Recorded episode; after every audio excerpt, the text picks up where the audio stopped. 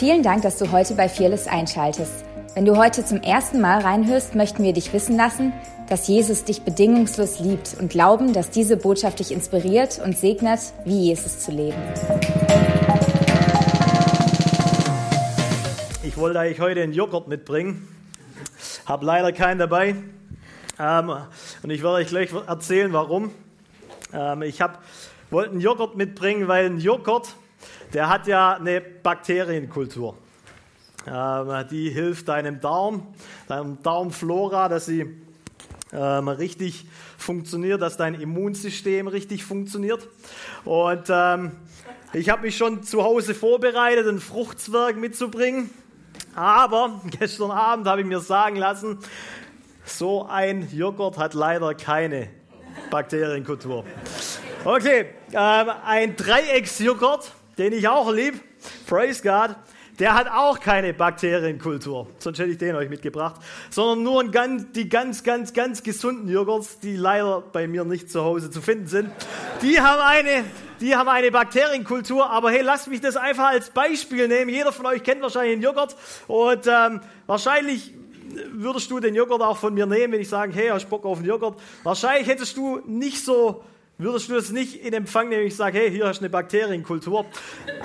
Aber ich glaube, das Bild kann man auf die Kirche beziehungsweise auf den Leib Christi übertragen, weil im Leib Christi, da gibt es auch Kulturen. Ja, Im Reich Gottes gibt es verschiedene Kulturen, die ich glaube, die sind wichtig für uns, um zu reifen und zu wachsen und in diese Bestimmung hineinzutreten, die Gott für uns speziell, also individuell für dich ähm, hat und gleichzeitig für uns als Fearless oder für uns als Leib Christi. Und es gibt verschiedene Kulturen. Ja? Äh, da gibt es die Kultur der Ehre, Kultur der Großzügigkeit und all diese Dinge. Und ich möchte heute ein bisschen über eine Kultur sprechen, ähm, wo ich glaube, und es wird vielleicht ein bisschen ein Family Talk für all diejenigen, die Fearless als Zuhause sehen. Ähm, aber ich bete, dass, wenn du heute zu Besuch bist, auch was mitnimmst, okay? Und ich möchte heute ein bisschen dieses Bild prägen. Ich weiß nicht, ob du ein Gewächshaus kennst, ob du vielleicht hast eins zu Hause oder nicht. Mein Schwiegervater hat eins zu Hause äh, oder hat eins daheim bei sich. Und da herrscht ähm, das komplette Jahr das gleiche Klima drin, okay?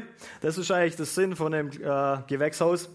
Damit die Pflanzen, die dort angebaut äh, sind oder so, dass die einfach wachsen können, ohne im Winter zu verfrieren oder im Sommer einzugehen oder wie auch immer. Und ähm, die Bethel-Kirche, die ja, ich und meine Frau und andere Leute besucht haben und dort waren, die hat so für mich dieses Bild vom Gewächshaus verchristlicht. Ja, früher habe ich wahrscheinlich keinen Gedanken, wenn ich an Kirche gedacht habe, an Gewächshaus gedacht. Aber so Bill Johnson hat so diesen Gedanke ähm, geprägt, dass die Kirche, dass, dass es eigentlich ein Gewächshaus ist oder sein sollte. Und ich habe das einfach mal für uns als Fearless genommen und du kannst dir einfach mal so, so also so ein Gewächshaus vorstellen und so das, dieses äußere Gebilde, das nennen wir einfach mal Fearless oder in dem größeren Rahmen Reich Gottes, okay? Und in diesem Gebäude, da gibt es eine spezielle Kultur, damit diese Menschen, ja, weil wir pflanzen ja keine Blumen an oder sonst irgendwas, sondern ich, hier, hier sollen ja Menschen anfangen zu reifen, zu wachsen mit dem größeren Bild, nicht, dass sie fearless werden, sondern Jesus werden, oder? Das ist unser Auftrag. Egal wie individuell deine Berufung aussieht, ähm, der Wille des Vaters ist Jesus. Und somit muss der Wille für die Kirche auch Jesus sein. Und somit muss das individuelle Bild von uns auch Jesus sein. In, in, anderen Worten, wir sind berufen, egal ob du in der Geschäftswelt bist, egal ob du äh, hier vorne stehst, wir sind alles Vollzeitler. Ja, viele Leute kommen zu mir, hey Steve, kannst du für mich beten oder habt ihr noch einen Platz in der Church zu mich anstellen? Ich bin berufen in Vollzeitdienst. Ich verstehe, was die Leute vielleicht sagen wollen, aber ich habe damit ein Problem, wenn Leute, es, es gibt keine zweite Klasse Berufung. Es gibt nicht, ja, der, der Pastor ist cool, ey, dann habe ich es endlich geschafft, wenn ich eine eigene Kirche habe äh, und ich bin halt nur in der Geschäftswelt. Nee, nee, nee. Ich glaube, und darauf, darauf will ich heute hinaus, dass wir ein Bild verstehen, ähm, wo die Kirche nicht zu einem Club wird, zu dem ich halt gehe, sondern ein Ort wird, wo du ähm, in eine Reife zugerüstet wirst. Ja, die Kirche kann nicht ähm, die Ausbildung übernehmen, die du vielleicht als Arzt bräuchtest. Okay, versteht mich nicht falsch, oder als Lehrer oder sonst irgendwas. Da müsst hier vorne irgendein ja, Pädagoge stehen, der euch da oder jemand hilft, da in, sein, in das Lehramt zu kommen. Ähm, aber die, die Kirche kann somit nicht deine Ausbildung wegnehmen, aber sie kann dir eine andere Ausbildung geben, damit du eine, einen Reich Gottes Fokus bekommst, da wo Gott dich platziert hat. In anderen Worten, wir können dir nicht ähm, erzählen, wie man als Arzt fungiert, aber wir können, oder die Kirche soll den Ort sein, wo du zugerichtet wirst, als Arzt nachher Reich Gottes zu leben in deinem Krankenhaus. Das bedeutet in anderen Worten, du kannst ein Apostel oder Prophet oder Lehrer oder Hirte oder sonst was sein und musst nicht mal in der Kirche sein. Das ist Reich Gottes. Und das ist so das Ziel von dieser Botschaft für mich, weil wir als Kirche entschieden haben, 2020, beziehungsweise für den Rest, äh, wo wir unterwegs sind, ähm, oder es uns nicht mehr gibt und vieles weiterlebt, weil wir gründen ja nicht nur Gemeinde für unsere Lebzeiten, sondern es ist ein Generationenprojekt ähm, zumindest bis der Herr wiederkommt, dass wir, da brauchst du uns nicht, aber dass wir, das ist die beste Offenbarung, dass wir, auf, dass wir eine Kirche sind, die, eine, dass wir eine Kirche sind, die den Einzelnen sieht und dem Raum gibt, dass er in die Fülle und Reife Christi wächst. So, das passiert, und ich gebe euch jetzt ein paar Punkte, das passiert, indem wir uns um die Gegenwart Gottes drehen und nicht um einen tollen Sprecher, um irgendeine tolle Band oder sonst irgendwas, was wir haben oder was vielleicht auch die anderen Kirchen haben, ja, sondern wir drehen uns, ja, das Volk Israel ist um die Gegenwart Gottes gekämmt, gezeltet nicht um einen tollen Sprecher oder sonst irgendwas. Und ich glaube, da müssen wir auch als, als, als Leib, sage ich generell, aber auch als Fearless, wir, wir wollen dahin, wo wir sagen, die Kraft Gottes, die Gegenwart Gottes, der Heilige Geist ist keine Option, es ist ein Muss. Und wir kommen da nicht selber hin, das ist kein, wir versuchen es aus eigener Kraft oder sonst irgendwas, sondern Jesus hat uns da was ähm, vorgelebt, beziehungsweise er hat was zitiert über seinem eigenen Leben. Und wenn du hier heute bist und dich selber Christ nennst, dann kannst du das für dich nehmen, weil wenn es der Christus ähm, über sich ausspricht und du dich Christ nennst, kannst du auch für dich nehmen. Okay? Das war es zu schnell. Nee. Auf jeden Fall. Du findest es in, Lu in, Lukas 4, Vers 18 und es ist ein Zitat aus dem Alten Testament, aus Jesaja 61. Und wir als Kirche haben empfunden, dass 2020 ich weiß, für alle Theologen und äh, weisen Leute hier drin, äh, man kann nicht sagen, ja, das ist das Jahr des Heiligen Geistes, weil jedes Jahr das Jahr des Heiligen Geistes ist. Es ist auch jedes Jahr das Jahr vom Christus und es ist auch jedes Jahr das Jahr vom Vater. Aber wir haben, wir haben auf jeden Fall für uns empfunden, dass Jesus, dass Jesus, dass der Vater uns mehr in Intimität sieht und in eine Beziehung zum Heiligen Geist wie nie zuvor. Und deswegen ist das, was Jesus hier in Lukas 4 über sich selber spricht, auch was, was uns interessiert, beziehungsweise was wir für uns nehmen. Und das ist, ähm, der Geist des Herrn ist auf mir.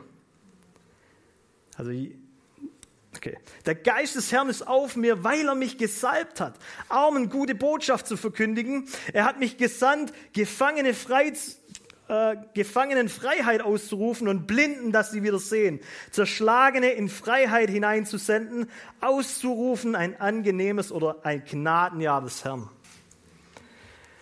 Und das ist für uns als Kirche so wichtig, weil wir sagen, ja, wir wollen nicht nur für uns leben, der Geist Gottes soll auf uns kommen, damit das Unmögliche möglich wird. Das ist das zusammengefasst in einem Satz. Billy Graham, einer der krassesten und bekanntesten Evangelisten, ich würde sagen in unserem Zeitalter, er ist schon beim Herrn, äh, der hatte wirklich Einfluss zu Politikern und ähm, Präsidenten und sowas, wirklich ein, ja, ein Namens, ein Ehrenmann. Der hatte mal gesagt, wenn, die, wenn der Heilige Geist in der frühen Kirche gegangen wäre, dann wäre die Kirche in drei Tagen tot. Wenn der Heilige Geist in der heutigen Zeit gehen würde, würde es die Kirche drei Jahre lang nicht merken. Es ist vielleicht ein bisschen heftiger Satz, den man als Billy Graham sagen kann. Deswegen habe ich ihn auch zitiert. Aber ich glaube, da steht tatsächlich, da steht was mega Wichtiges drin. Da steckt was drin, was wir für uns individuell nehmen und auch als Kirche äh, nehmen. Und zwar, was ich gesagt habe, wir brauchen den Heiligen Geist. Es geht nicht ohne. Und wenn du eine schlechte Erfahrung mit ihm gemacht hast, äh, wenn dir vielleicht, ja, was Schlimmes passiert ist oder wie auch immer, dann leg es beiseite, lass dich versöhnen, ähm, werd nicht Richter vom Fleisch die ganze Zeit, also das muss Fleisch sein, das muss Fleisch sein oder sonst irgendwas, sondern lass uns eine innere Haltung haben, sagen, hey, Egal wie das vielleicht aussieht, ob es in meinen Kontext reinpasst, ob es in das reinpasst, wie ich erzogen wurde, ich will trotzdem mehr. Wir brauchen diese innere Einstellung, wir brauchen diese innere Herzenshaltung. Ansonsten wirst, wirst du immer nur so viel empfangen, wie du für richtig hältst. In anderen Worten, du kreierst einen Gott in deinem Bild und er kann nur so viel tun, wie halt dein Kopf dir zulässt. Aber wir wollen nicht in einer Komfortzone leben. Wir wollen sagen, hey Heiliger Geist, spreng unsere Grenzen. Nimm uns in das Ungewisse, auch wenn es vielleicht komisch wird.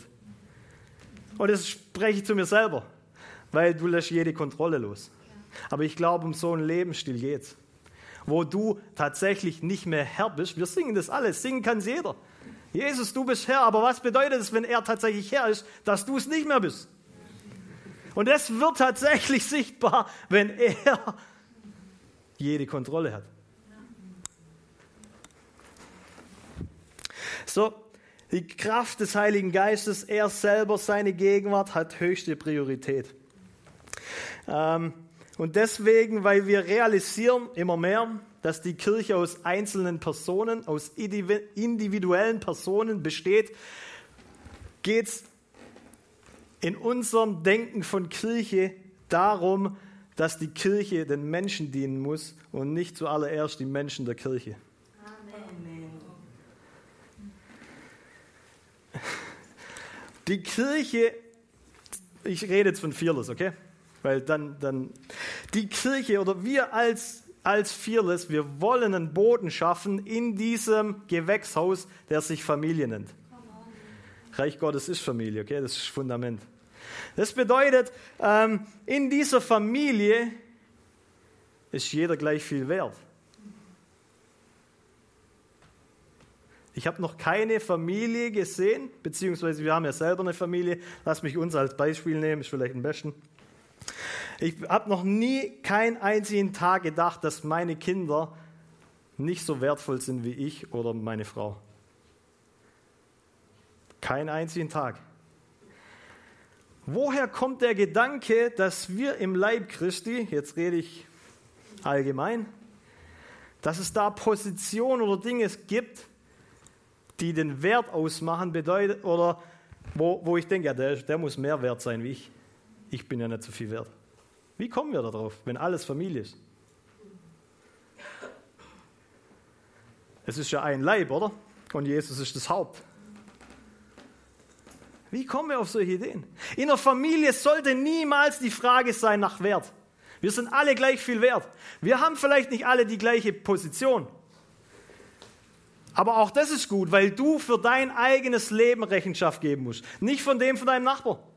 Dann brauchst du ja auch keine Gedanken machen, was der für eine coole äh, Berufung hat oder sonst irgendwas, weil der ist da dafür individuell berufen. Ich möchte euch was vorlesen. Es hat mich heute Morgen, als ich es nochmal gelesen habe, wirklich von den Socken gehauen. Ähm, du findest es in äh, 1. Korinther 12, Vers 28. Da heißt es, und die einen hat Gott in der Gemeinde eingesetzt, erstens als Apostel, zweitens andere als Propheten, drittens als Lehrer, sodann Wunderkräfte, sodann Gnadengaben der Heilungen, Hilfeleistungen, Leitungen, Arten von Sprachen. Ich habe das gelesen Erstens Apostel, zweitens Propheten, Drittens, Lehrer, Hilf, äh, Hilfeleistungen, Wunderkräfte, Gnadengaben, Arten der Sprache, Halleluja. Und dann ist mir was rausgesprungen aus, aus diesem Text. Da steht Hilfeleistungen drin. Äh, das kann doch gar nicht sein, was soll denn das da drin? Das passt gar nicht zu meinem 1, 2, 3 Erfolgssystem. Ho meine religiöse Leiter hochzuklettern, wo ich versuche, an irgendein, als Apostel, dann habe ich es geschafft. Dann stehe ich ja an erster Stelle. Propheten ist auch noch cool, zweit, zweitens. Ähm, und der Rest, naja, gut, okay. Nee, da steht Hilfeleistung. Und ich glaube, Gott will uns aufwecken, dass wir nicht äh, dieses Erfolgsdenken von der Welt überstülpen über die Kirche, weil Gott sagt, alles sind gleich. Er packt es Hilfeleistungen, das vielleicht in unseren Augen weniger wert ist, in den gleichen Kontext von Aposteln, Propheten oder sonst irgendwas. Ich will dir heute sagen, ein Apostel wird nur in seinem Amt das ausleben können, was Gott ihm gegeben hat, wenn die Hilfeleistungen auch ihren Teil oder ihre Position ergreifen und das leben, was Gott ihnen gegeben hat. Wir brauchen einander. In anderen Worten geht es hier um eine Einheit, um Familie in Unterschiedlichkeit. Wir sind unterschiedlich. Praise God, dass du nicht Steve Junke sein musst. Du musst auch nicht so aussehen wie ich. Ja, zum Glück. Ja. Wow, praise God. Aber wir, wir, wir dürfen trotzdem eins sein. Und da geht es nicht, wir müssen versuchen, eins sein in der Berufung oder in der Gabe.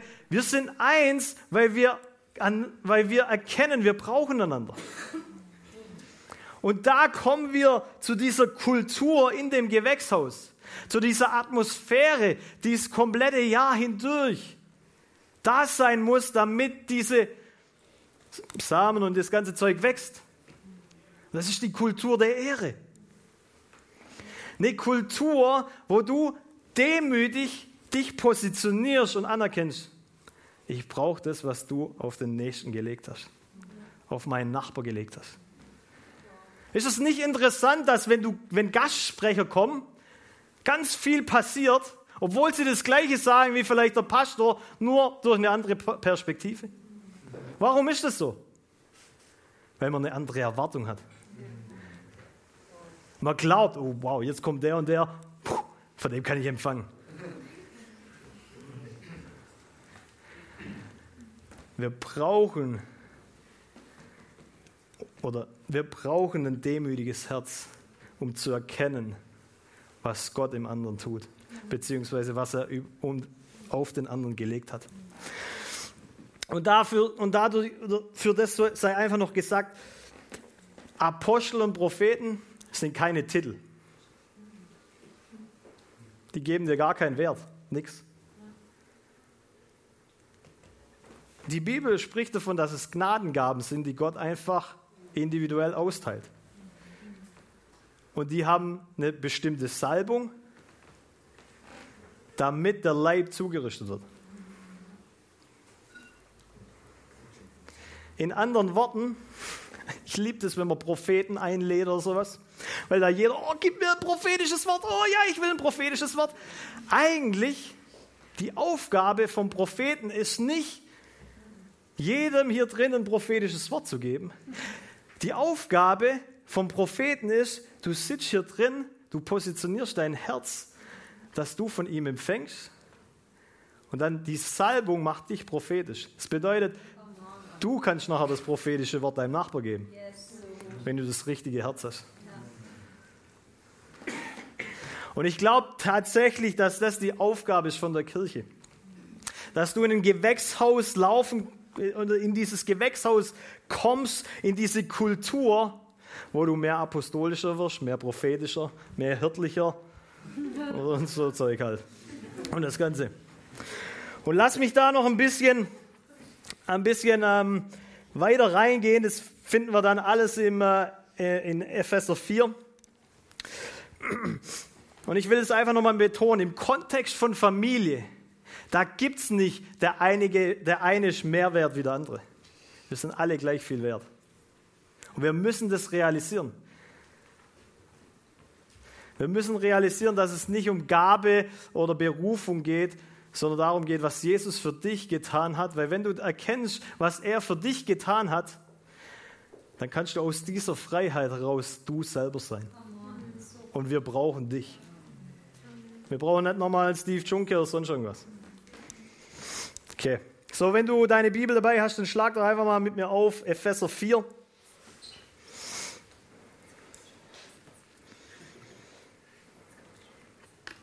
In Epheser 4, da heißt es, ab Vers 1, da redet Paulus von sich selbst, dem Gefangenen.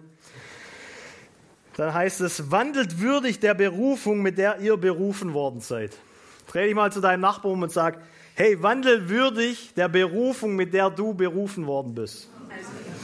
Ja, okay. Wandel würdig mit der Berufung, die du berufen worden bist.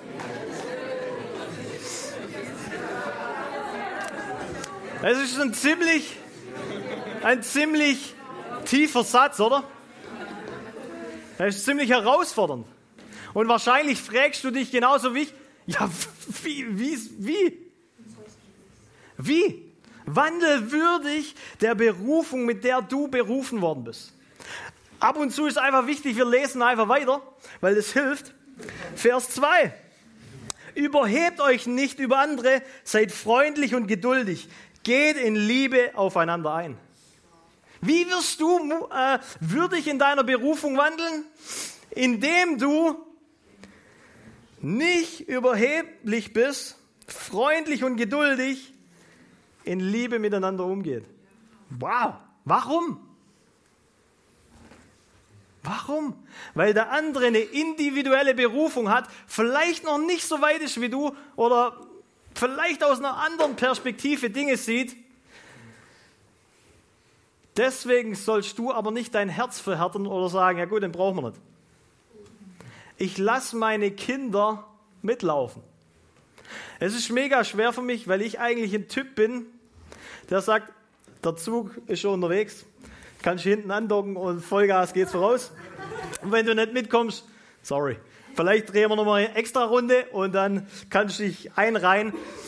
Aber demütig zu sein und anzukennen, hey, okay, du bist, hey, vielleicht siehst du das so, das ist okay. Das ist okay. Ich lasse dich einfach stehen. Weil ich das größere Bild sehe und nicht nur mich. Wisst ihr, Familie ist im Grunde was Apostolisches. Weil ein Vater nicht nur für seine Kinder sorgt, also er versorgt nicht nur, sondern er fördert auch.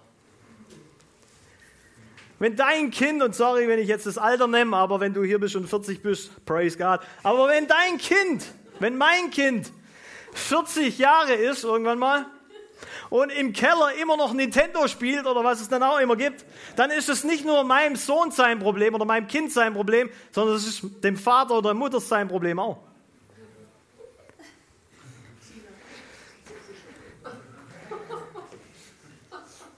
In einer Familie, da willst du, dass deine Kinder natürlich versorgt werden. Auf jeden Fall. Ansonsten bist du ein Rabenvater und Mutter. Aber du willst auch, dass deine Kinder gefördert werden, um nachher das Familienbild zu reproduzieren bzw. bekannt zu machen. Genauso geht es dem himmlischen Vater auch. Er will, dass wir Christus repräsentieren mit seiner Fülle, ihn bekannt machen, sein Reich ausbreiten, damit er verherrlicht wird. Ich dachte früher immer, ja, du sollst Vater und Mutter ehren, damit du lang lebst. Ja, okay, ich will auch ein bisschen lang leben, ich will auch nicht nur 30 werden oder sonst irgendwas. Also gut, tun wir halt Vater und Mutter ehren. Ähm, das steht ja da so. Aber ich glaube nicht, dass es darum geht, dass, dass, du, dass du ja, 99 plus wirst oder so. Ich glaube nicht, da geht es um eine Extension oder eine Verlängerung von deinen Lebensjahren. Ich glaube, wenn wir Vater und Mutter ehren, beziehungsweise wenn wir ehren, dann, dann empfangen wir ein Erbe. Dann haben wir Zugriff auf ein Erbe, das viel weiter geht wie unser Leben.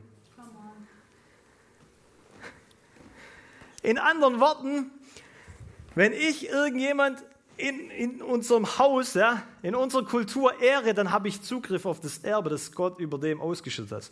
Und somit kann der Durchbruch von der Person meiner werden.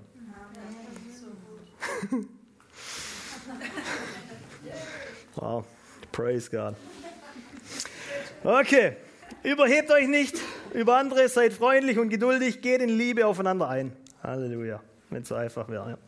Ja. Okay setzt alles daran, Leute, setzt alles daran, dass die Einheit, wie sie der Geist Gottes schenkt, bestehen bleibt. Sein Friede verbindet euch miteinander.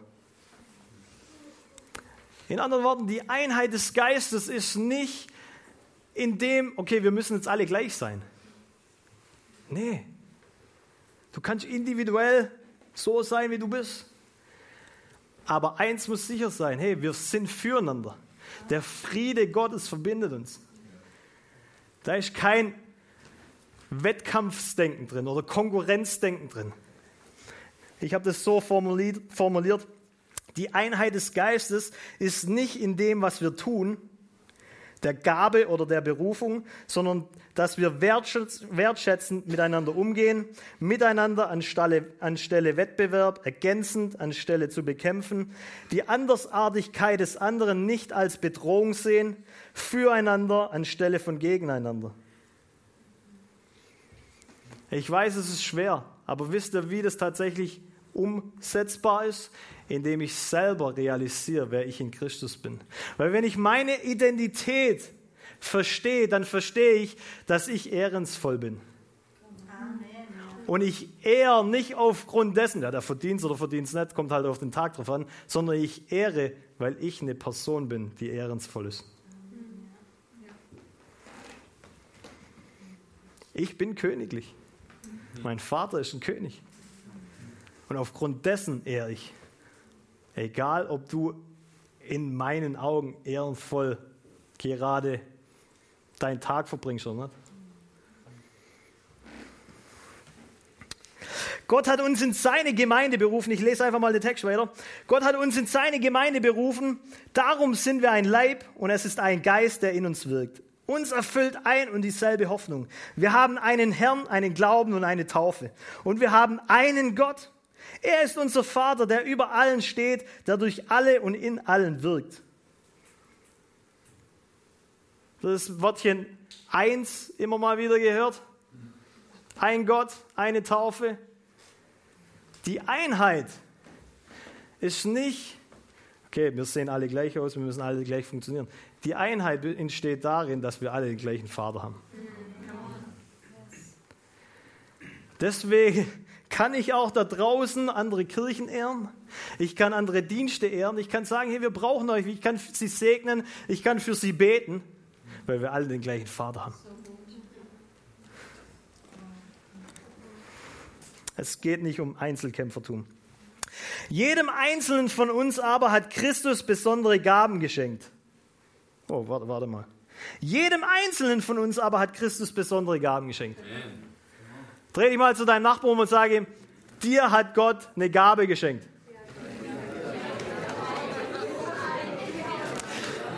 Jeder von uns hat etwas zu geben. Jeder von uns. Jeder von uns hat was zu geben. Und wir müssen es verstehen, weil die Ausrede, die Ausrede, ich kann nicht und ich habe nichts und ich bin nicht berufen, gibt es nicht mehr. Du bist befähigt, du hast was zu geben. Somit, ich kann nicht, ich habe nichts, es ist, nicht, ist keine Frage mehr der Befähigung, sondern eine Frage von Kreativität. Wow, ich erkläre es. Die Frage ist nicht mehr, okay, ja, Gott lässt mich halt nicht, oder ich habe halt nichts zu geben. Ich muss halt noch ein bisschen fasten und noch mehr, äh, noch mehr Bibel lesen und noch mehr singen, damit ich auch eine tolle Gabe kriege. Nee, du, du bist befähigt, du hast was zu geben. Du hast was zu geben, deswegen ist nicht die Befähigung mehr die Frage, sondern die Kreativität. Die Frage ist, wie kann ich das geben? Das ist die Frage von Kreativität. Wie kann ich das umsetzen, was Gott mir gibt? Und da soll die Kirche eigentlich ein Trainingsraum sein, damit du zum einen erkennst, okay, wow, krass, das ist echt tatsächlich das, was, was Gott in mich hineingelegt hat. Und einen Raum bieten, damit du hier trainiert wirst, damit es da draußen Gott verherrlicht. Praise God. Ähm, jedem Einzelnen von uns hat aber Christus besondere Gaben geschenkt so wie er sie in seiner Gnade jedem zugedacht hat. Nicht ohne Grund heißt es von Christus, er ist in den Himmel hinaufgestiegen, er hat Gefangene im Triumphzug mitgeführt und den Menschen Gaben geschenkt. Wenn es aber heißt, er ist in den Himmel hinaufgestiegen, so bedeutet dies doch, dass er vorher zu uns auf die Erde gekommen ist. Der zu uns herabkam, ist derselbe, der auch wieder hinaufgestiegen ist. Jetzt ist er Herr über den Himmel und erfüllt das ganze Weltall mit seiner Gegenwart und Macht. Okay, das war jetzt ein langer Text. Was steht da? Jesus bei, durch seine Kreuzigung, durch das, was er an Golgatha für uns getan hat, ist auferstanden, in den Himmel hinaufgestiegen. Und da heißt es, er hat Gefangene gefangen genommen. Das waren du und ich, die wir der Sünde gefangen waren, in, in unserem egozentrischen, ich-zentrierten Denken gefangen waren. Die hat er gefangen genommen in seiner Liebe und eingesetzt in seinen Triumphzug. Ja, dann kam er runter auf die Erde, so, ähm, sogar noch weiter ins Totenreich, hat die Schlüssel, die Autorität, die Adam und Eva verloren haben, durch den Sündenfall zurückgeholt und sagt dann ähm, in Matthäus 28, hey, mir ist alle Macht gegeben im Himmel, und, im Himmel und auf Erden und deshalb gebe ich die euch weiter.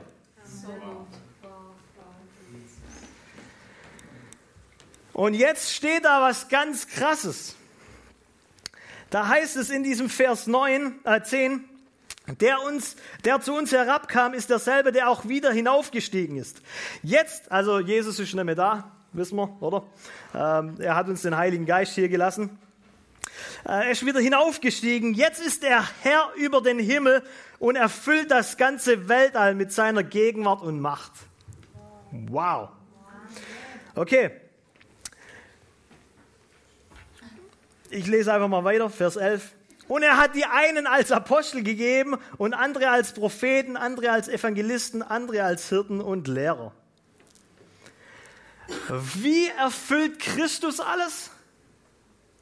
Indem er Gaben einsetzt, die den Leib in eine Reife hineinführt, damit er alle Ehre kriegt. Ich werde euch das nochmal erklären. Es steht in Epheser 1, Vers 22. Ich lese es ganz langsam.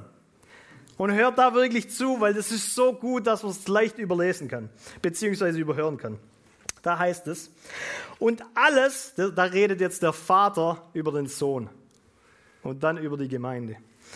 Und alles hat er seinen Füßen unterworfen und ihn als Haupt über alles der Gemeinde gegeben die sein Leib ist, die Fülle dessen, der alles in allem erfüllt. Ich lese nochmal. Und alles hat er seinen Füßen unterworfen. Der Vater unterwirft alles dem Sohn, weil er gehorsam ist, okay? Und weil, weil er gehorsam war, hat Gott ihn gesetzt als Haupt von der Gemeinde. Und jetzt wird die Gemeinde beschrieben,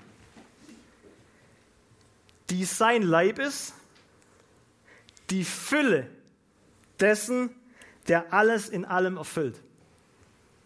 Das ist die Gemeinde. Die Gemeinde ist die Fülle dessen, der alles in allem erfüllt. Ich formuliere es in meine Worte. Jesus steigt auf in den Himmel, kommt wieder runter. Hat alles, ist die Fülle, die Herrlichkeit in allem, okay? Dann wird er Haupt von der Gemeinde, von seinem Leib, die jetzt das Bild Christi in seiner Fülle repräsentiert, damit die Welt voll von seiner Herrlichkeit wird. Somit ist die Kirche, das Vehikel indem Gott seine Herrlichkeit transportiert. Und weil du ein Baustein bist oder Teil von dem Körper, der sich Leib Christi nennt, trägst du seine Herrlichkeit und verkörperst seine Herrlichkeit, wo immer du gesetzt bist. Halleluja. Dann heißt es noch zur Ausrüstung der Heiligen. Also Gott, der Leib ist eine Familie und er setzt jeden von uns da rein, die wir Jesus nachfolgen. Er setzt uns in diese Familie und wo, wo individuelle Berufungen und Gaben sind. Und er nützt den fünffälligen Dienst zur Ausrüstung der Heiligen für das Werk des Dienstes, für die Erbauung des Leibes Christi. Bis wir alle hingelangen zur Einheit des Glaubens, und das sind wir noch nicht, deswegen brauchst du den fünffälligen Dienststoff, okay? Äh, bis wir alle hingelangen zur Einheit des Glaubens und der Erkenntnis des Sohnes Gottes, zur vollen Mannesreife, zum Maß der vollen Reife Christi.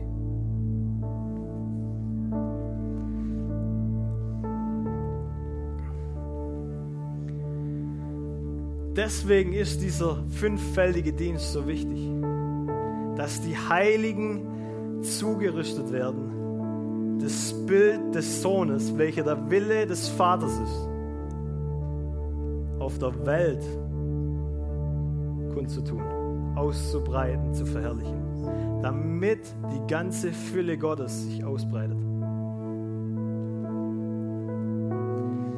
Es passiert nur, indem wir realisieren, wir brauchen einander. Da gibt es eine Einheit, die in der Unterschiedlichkeit funktioniert. Einheit bedeutet nicht, wir müssen alle gleich sein. Viele Leute fragen mich, hey Steve, hammer cool, was ihr da mit Fearless bewegt. Wie viele Leute seid ihr in der Kirche?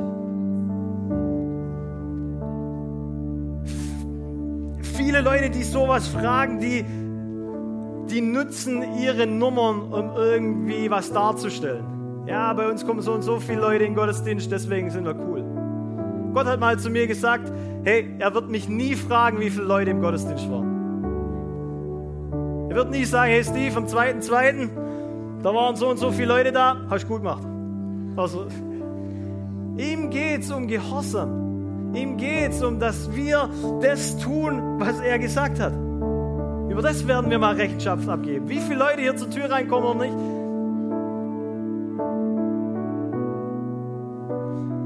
Und es ganz oft sage ich zu denen, wenn sie mich fragen, hey Steve, wie viele Leute kommt zu euch? Ja, sag mal, coole, ja. Sagt sie, ich hoffe, wir sind eins. Ich hoffe, wir sind eins. Der Himmel wird angezogen, wenn wir unser Herz positionieren und sagen, wir brauchen einander. Ich glieder mich in diese Familie ein und sage, hey, mit einem demütigen Herzen, ich positioniere mich und sage, ich warte nicht auf den nächsten Gastsprecher vielleicht mit einer Heilungssalbung. Mein Nächster hat auch eine Heilungssalbung. Ich kann einfach von dem empfangen. Ich persönlich für mich, da hat Gott schon eine Weile drüber geredet. Gott hat mir mal erklärt, mit dem ende ich. Hey Steve, brauchst du gar keine Gedanken mehr über den Teufel machen, der ist eh besiegt. Das ist die Wahrheit, ja. Danke, Jesus. Äh, danke, dass du mir das erzählst. Ähm, Steve, du brauchst dir keine Gedanken machen, mehr machen über den Teufel, über den Feind. Der ist besiegt. Mach dir Gedanken über den Feind, der in dir lebt. Und ich glaube tatsächlich, dass der größte Feind nicht mehr der Teufel ist, weil der ist tatsächlich besiegt. Für uns Christen ist der größte Feind in dem Kontext von Familie Vertrautheit. Und versteht mich nicht falsch, ich will natürlich, dass Vertrautheit passiert mit meinem Ehepartner. Und in unserem Leitungsteam ist es auch wichtig aber auch nur bis zu einem gewissen Grad. Weil wenn ich nicht mehr vor lauter Vertrautheit und weil ich so ein Kumpel bin mit meinen ganzen Buddies, erkenne, was Gott in, den, in die Person hineingelegt hat. Die Salbung erkennen, die auf dem seinem Leben ist. Vor lauter, hey Kumpel, hey Buddy, alles klar. Ich glaube, Gott, es ist Hammer, dass wir Freunde sind. Aber in einem gewissen, äh, auf einem gewissen Level, geistlichen Level, gibt es nicht mehr Kumpels. Es muss dahin gehen, dass ich sage, hey, wow, du hast die und die Salbung und ich heiße es willkommen. Ansonsten kann diese Kumpelschaft, diese Freundschaft die Ehre blockieren und ich kann nicht mehr empfangen, was die Person trägt. Versteht mich nicht falsch, ich bin absolut für Freundschaft und so. Und ich bin wahrscheinlich auch von meinem Typ her ein absoluter Kumpel. Aber wenn wir eine Kultur kreieren, wo alles Best Buddy ist, das wollen, wir wollen das zu einem gewissen Grade, versteht mich nicht falsch. Aber wenn wir dahin kommen, wo wir nicht mehr erkennen, was die andere Person trägt, so wie es die Bibel sagt, wir sollen uns geistlich erkennen, dann haben wir ein Problem. Und ich glaube, dass Gott uns aufwecken möchte, dass diese Kultur erlebbar, erfahrbar wird, wie nie zuvor in diesen Räumlichkeiten. Ich rede jetzt einfach mal von Fearless. Natürlich kannst du das über den, für den ganzen Leib nehmen. Damit wir uns hier wertschätzen und mit Ehre begegnen. Und da geht es gar nicht drum, ja, der will halt, dass er jetzt geehrt wird oder sonst irgendwas. Nee. Ich weiß, der, der, der religiöse Geist macht aus Ehre sowas produziert Angst. Ja, die suchen ihre eigene Ehre. Gar nicht. Darum geht es gar nicht. Wir suchen die Ehre von dem, vom Einzigen, vom Wahren. Aber Sprüche 27, da heißt es, wir sollen uns nicht selber loben, sondern wir sollen, wir, wir sollen, jemand anders soll uns loben. Und ich glaube, das ist, worum es geht.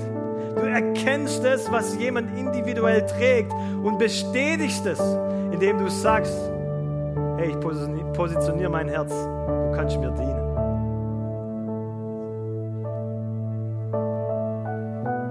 Ich liebe es, dass meine Frau immer noch will, dass ich für sie bete, wenn es ihr nicht gut geht. Weil indem sie das sagt, positioniert sie ihr Herz und sagt, hey, wir sind zwar so vertraut, aber du hast eine Salbung, die ich gerade brauche. Und so kannst du das übertragen natürlich hier kannst jedes Mal wieder neu entscheiden, mit einer dankbaren Haltung hierher zu kommen. Sagen, wow Gott, danke, dass du hier bist. Wenn du für jemanden betest, dann bete nicht, ja gut, ich habe heute schon zehnmal für jemand Krankes gebetet. Neu. Ich glaube, diese Kultur, die erhält die erste Liebe, die erhält das Kindliche. Und lass mich noch eins sagen, ich weiß ich, ob du dich noch erinnern kannst, warst vielleicht ein bisschen jünger, bist mit deinen Geschwistern, sofern du welche hast, auf der Rückbank gesessen, beim Autofahren, beim weiten Autofahren natürlich. Wenn du da unterwegs bist, eine Zeit lang, nicht zehn Minuten, sondern ein paar Stunden, das ist schon herausfordernd. Vor allem, wenn du derjenige bist, der in der Mitte sitzt. Wenn du es geschafft hast, außen zu sitzen, praise God, und wenn du dann einen gewissen Reifestand er, er, erklimmt hast, damit du auch noch vorne sitzen kannst und die Mutter nach hinten muss, praise God. Aber was will ich damit sagen? Ich, wenn du lang miteinander unterwegs bist auf engstem Raum, dann reibt man sich. Da passieren so Sachen, die, auf die man vielleicht nicht stolz ist, wenn man dann aussteigt.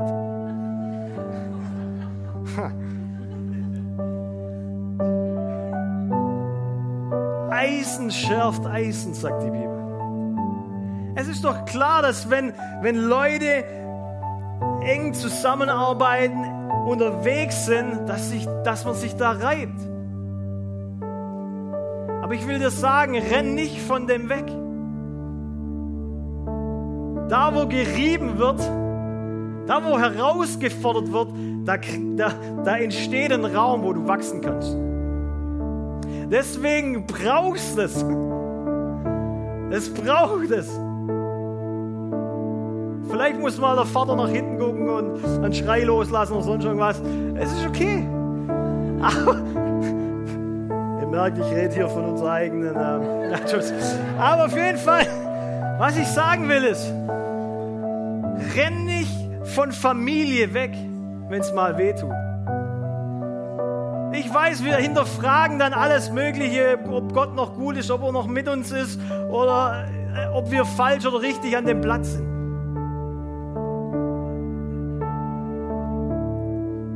Lass zu, dass dieses Schärfen, dass diese Reibung Raum kreiert, damit du wachsen kannst. Lass uns doch einfach mal gemeinsam aufstehen. Ich ende mit diesem Satz tatsächlich jetzt. Bill Johnson hat gesagt, zwei sind besser als einer.